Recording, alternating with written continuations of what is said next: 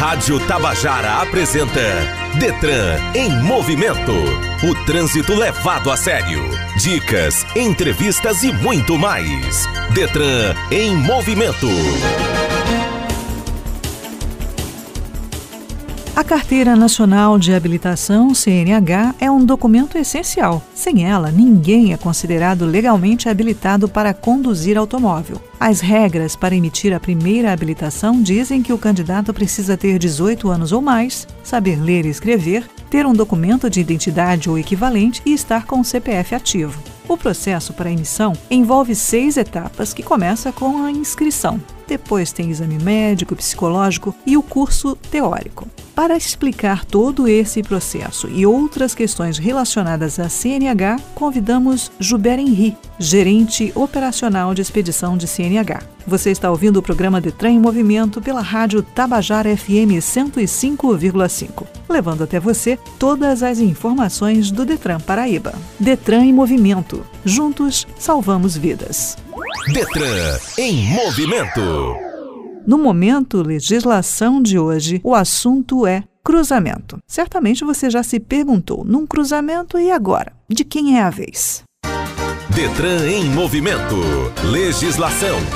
Os conceitos de prioridade e preferência nos cruzamentos estão previstos no Código de Trânsito, porém eles têm aplicações muito diferentes. Dirigir pelas ruas das cidades nos obriga diariamente a enfrentar diversas travessias e cruzamentos, o que pode ser bastante temeroso, em especial para quem desconhece as regras de trânsito. Não é à toa que, segundo as estatísticas, em média 35% dos acidentes de trânsito ocorridos nas grandes cidades são relativos relativos à colisão transversal, que são as colisões em cruzamentos. Quando o local é bem sinalizado, com placas e semáforos, a situação é menos perigosa. Mas e quando o cruzamento não tem nenhum desses equipamentos? Pois é, nessas horas é que a situação complica. Mas lembre-se, mesmo que não haja sinalização adequada, as regras de trânsito não deixam de existir. Nesses casos, mais do que nunca, os conceitos de prioridade e preferência nos cruzamentos e a orientação do Código de Trânsito se fazem necessários. Apesar de serem termos bem distintos, ainda vemos muita confusão com relação à teoria e à prática. Motoristas iniciantes e até mesmo os mais experientes certamente já já se perguntaram ao se depararem em um cruzamento: e agora? De quem é a vez? E todas essas questões são previstas pelo Código de Trânsito Brasileiro. Para entendermos esse assunto, a primeira coisa que temos que fazer é compreender as diferenças existentes entre os conceitos de prioridade e preferência quando a questão é o trânsito. Para tanto, é necessário uma boa leitura no capítulo sobre regras de circulação. O termo cruzamento, segundo o Código de Trânsito, é aplicado à interseção de duas vias em nível. Ao se aproximar de um, o condutor deverá sempre parar o veículo. Os veículos de emergência terão sempre a preferência em todas as situações. E nos cruzamentos não sinalizados, os veículos que estão à direita deverão seguir primeiro.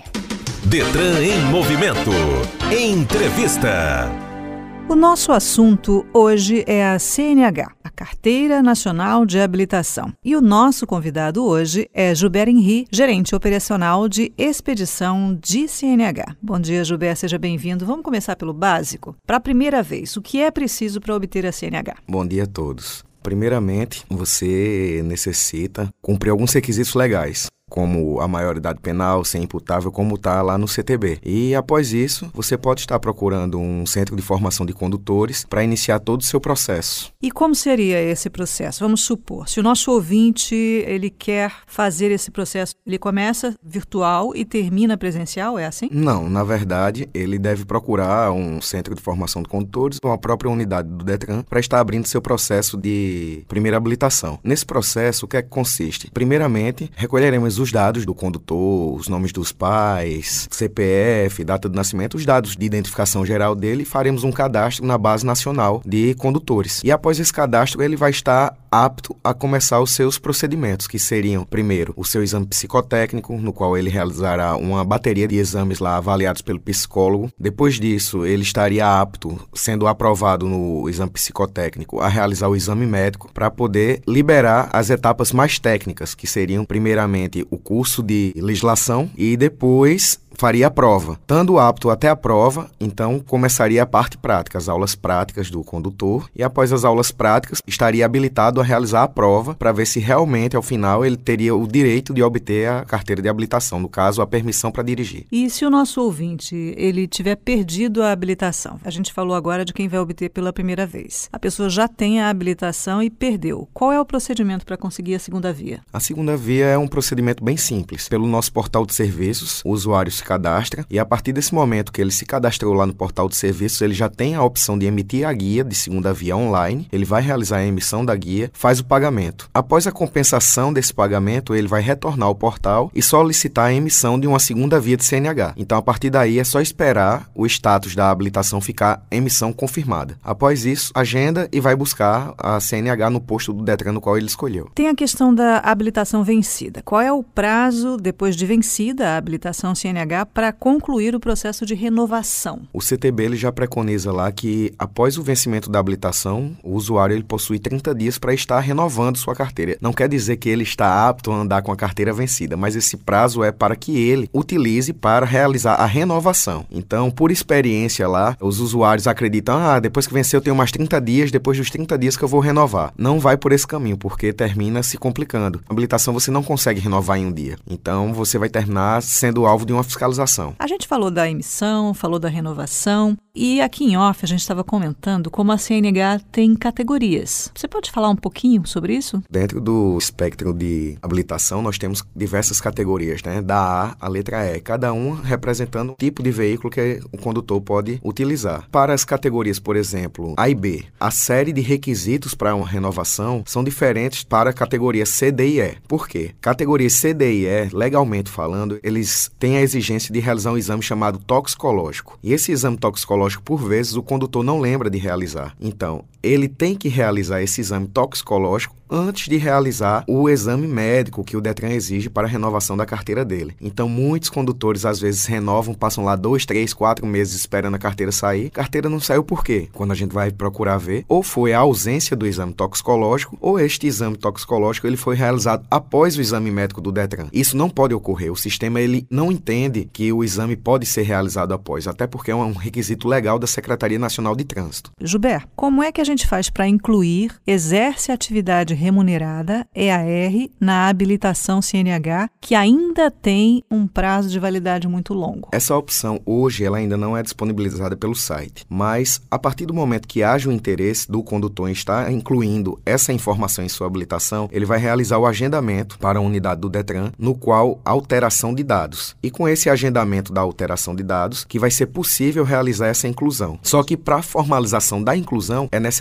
que se realize um exame psicotécnico. Então, lembrando, todo condutor que tem EAR e quer renovar uma carteira, ele sempre vai passar pelo exame psicotécnico. E aquele condutor que não tem EAR, mas deseja adicionar, ele também terá que passar pelo exame psicotécnico. Lembrando de atentar aos prazos para não perder o período. Se você fizer o exame fora do prazo, você perde. O exame psicotécnico, ele, ele é requisito anterior ao exame médico. Nosso próprio sistema, ele não libera para que o usuário agende o exame médico antes do psicotécnico. Então, isso aí é amarrado. Mas em relação ao exame toxicológico, nosso sistema ele não tem essa amarra por ser um requisito da base nacional. Estamos conversando aqui com Gilberto Henri, gerente operacional de expedição de CNH, Carteira Nacional de Habilitação. Voltamos já. Detran em movimento. Aline Oliveira, no Momento Educação, fala sobre a importância de conhecer bem o veículo. Detran em movimento. Educação no trânsito.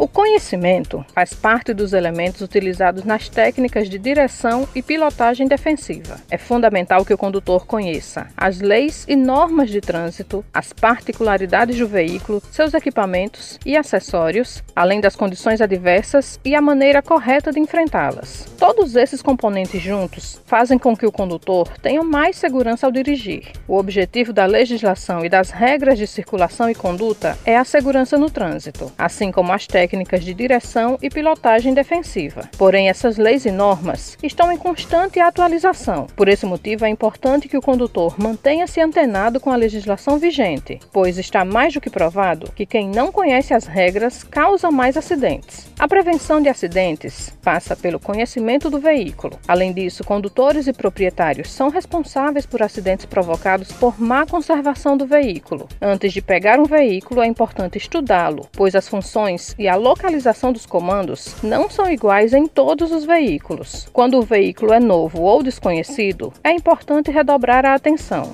Os itens que interferem diretamente na segurança dos veículos e devem ser observados frequentemente são direção, freios, suspensão, pneus, faróis, lanternas, sinalizadores, limpadores de para-brisa e buzina. No trânsito, alguns fatores ou combinações de fatores contribuem para aumentar as situações de risco no trânsito, podendo comprometer a segurança. Por isso, para dirigir defensivamente, o condutor deve ser capaz de identificar os riscos e agir corretamente diante dessas situações.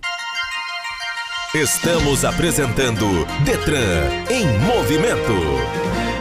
Estamos de volta conversando com Juber Henri, gerente operacional de expedição de CNH. Juber, como fazer para transferir os pontos de infração de uma habilitação CNH para outra? Ele tem que realizar o agendamento também para comparecer ao setor responsável lá no Detran. E para isso, ele vai ter que levar o documento, a notificação que ele recebeu em casa, assinado por ambos os condutores, tanto o infrator quanto quem levou a pontuação sem ser o devido condutor, e apresentar essa defesa lá ao órgão responsável, que é o, o setor da CIPAI. Uma outra questão muito perguntada é a seguinte: a habilitação CNH é nacional, mas é preciso você ter esse registro em cada estado. Se a habilitação for de outro estado e a pessoa vem morar na Paraíba, como é que ela faz para transferir? Esse é um dos nossos serviços mais requisitados lá. Transferência de UF, a gente chama transferência de UF com renovação. A transferência de UF, ela não só pode ser vinculada à renovação. Quem começou uma primeira habilitação em outro estado pode fazer isso para cá. Quem precisa de uma segunda via de outro estado pode transferir para cá e solicitar uma segunda via. Qualquer procedimento intrínseco à habilitação consegue ser vinculado à transferência de UF. E para esse serviço também, por ele ser um serviço de maior trato, nós temos que realizar ele de forma presencial. Hoje nós estamos realizando esse atendimento de forma presencial nas unidades da sede do Valentina, Shopping Carro Legal, também realizamos em Campina Grande, Patos, Cajazeiras, Guarabira. Nós tentamos ramificar mais pelo estado para dar uma fluidez maior para que o usuário tenha mais conforto ao procurar esse serviço. E ele basicamente consiste em o usuário vai comparecer à unidade do Detran que realiza o, o procedimento e chegando lá vai apresentar cópia do seu RG, cópia da sua habilitação, pode ser também, um comprovante de residência. E a partir desse momento nós iremos começar uma série de consultas à base do estado de origem para ver se o usuário ele possui alguma pendência no seu estado de origem. Pois se ele possui essa pendência, nós não conseguimos realizar a transferência para o nosso estado. Então, o cadastro do usuário no estado de origem, eles tem que estar impecável. Estando impecável, a gente traz ele para cá e o procedimento de renovação, ele consiste no mesmo procedimento de renovação de uma carteira aqui do estado. Uma pergunta que tem lá no nosso site de um usuário é a seguinte: fiz agendamento para o exame médico psicológico e quero trocar de profissional. Isso é possível? Hoje todo exame médico ou psicológico, ele é realizado o agendamento de forma randômica. Então, você inseriu suas informações, o sistema ele sorteia você dentre as clínicas que são credenciadas a realizar. Você hoje não tem essa possibilidade de escolher para qual profissional você vai.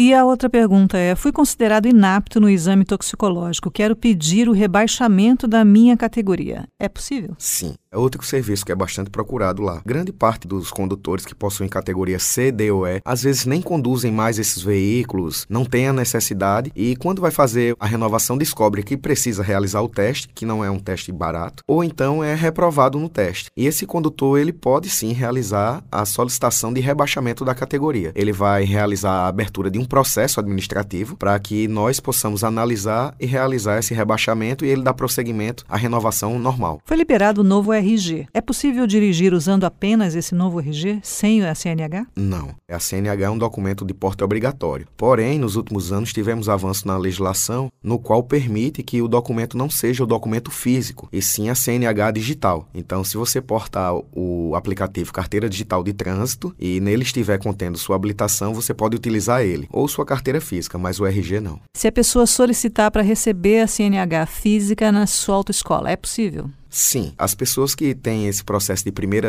habilitação, mudança ou adição de categoria, representados por uma autoescola, podem solicitar que sua autoescola vá ao Detran recolher esse documento. É comum lá essa prática lá, as autoescolas elas frequentam o nosso ambiente são atendidas e nós entregamos sim, desde que eles tenham a relação dos alunos e provem a vinculação com o aluno. Gilberto, a gente está aqui falando sobre renovação e antes de você dar os telefones de atendimento, tem alguma recomendação que você gostaria de fazer aos usuários? Sempre no prazo de renovação, não deixe para estar tá realizando nos últimos dias, na última semana. Carteira venceu, ah, eu tenho 30 dias. Tem, mas começa a correr no primeiro dia. É um processo que, de certa forma, é bem célere. Porém, às vezes pode ter algum problema no meio do caminho. Então, para que se evite que o condutor fique na situação de condução irregular de um veículo, procura logo no início do prazo que a gente vai estar tá dando a maior celeridade possível. E lembrando que todos os procedimentos procedimento de renovação ele pode ser realizado pelo nosso portal de serviços. Então vamos lá, os números de contato para renovação. Então, hoje nós temos quatro números de contato devido à demanda de dúvidas de CNH disponíveis para tirar a dúvida do usuário. Nós não iremos, por esses números, fornecer dados pessoais em respeito à lei de proteção de dados, mas dúvidas quanto aos processos e procedimentos nós fornecemos sim. O primeiro número de habilitação que nós temos é o 99 671 1486. O segundo é o 98 831 6674. O terceiro número é o 98828 7189. E o último número, quarto, é o 98 848 0255. Em todos esses números, nós temos profissionais competentes para estar tá auxiliando no esclarecimento de qualquer dúvida do usuário e podem ligar. Se ligar e estiver ocupado, continue a insistir. Nós estamos o dia inteiro nesses telefones. Então pode ser ligação e pode ser mensagem de texto e de voz? Não, hoje nós só recebemos através de ligação. Só ligação. Só ligação. Só reforçando. Então esses números são para ligar, certo? Não para mandar mensagem de texto, não para mensagem de voz. Gilberto, muito obrigada pela sua participação aqui no Detrem Movimento nesse sábado e até uma próxima vez. Obrigado a você, Rosângela, e obrigado a todos. Nós conversamos com o Gilberto Henri, gerente operacional de expedição de CNH. Detran em movimento. O tema de Aline Oliveira no Você Sabia de hoje é aquele ato de jogar água nos pedestres. Ela explica por que é uma infração de trânsito. Detran em movimento. Você sabia? Arremessar água no pedestre é uma infração de trânsito. Motoristas que utilizarem o veículo para arremessar água em pedestres ou em outros veículos podem ser multados. Em dias de chuva, o ato de dirigir requer muitos cuidados adicionais, pois essa é uma condição adversa que aumenta os riscos e exige muita atenção do condutor. A visibilidade diminui, existe o perigo da aquaplanagem, aumenta consideravelmente o espaço percorrido em frenagens e dificulta manobras de emergência. Além de todo esse cuidado com as questões de segurança, é preciso que o condutor fique atento aos que transitam pela calçada. Isso porque arremessar água nos pedestres não é só falta de respeito, mas também é uma infração de trânsito. No entanto, não é uma infração fácil de ser comprovada. Segundo o Código de Trânsito, no artigo 171, usar o veículo para arremessar sobre os pedestres ou outros veículos água ou detritos prevê infração média e multa como penalidade. Ou seja, o condutor que utilizar o veículo para arremessar água em pedestres ou até mesmo em outros veículos pode ser multado no valor de R$ 130,16 e ter somados em sua carteira de habilitação quatro pontos. Detran em movimento. A sede do Detran em Mangabeira, aqui em João Pessoa, atende também aos sábados. O atendimento é das 8 às 12 para captura online, foto, biometria e assinatura digital, além de emissão de CRLV e de CRV. O agendamento está disponível no site que é o www.detran.pb.gov.br. Termina aqui o Detran em Movimento de hoje, que teve a apresentação de Rosângela Cardoso, edição de áudio Pires de Camargo, roteiro Nidia Andrade, gerente de jornalismo Marcos Tomás, gerente de radiodifusão Berlim Carvalho, diretor de rádio e TV Rui Leitão e a diretora-presidente da EPC é Garcês. E você já sabe, temos um novo encontro marcado no próximo sábado. Ainda tem dúvidas? Acesse o site www.detran.pb.gov.br ou as redes sociais do Detran, Facebook, Instagram e Twitter. Para todas elas, o endereço é @detrangovpb. Muito obrigada pela sua companhia e lembre-se, juntos salvamos vidas.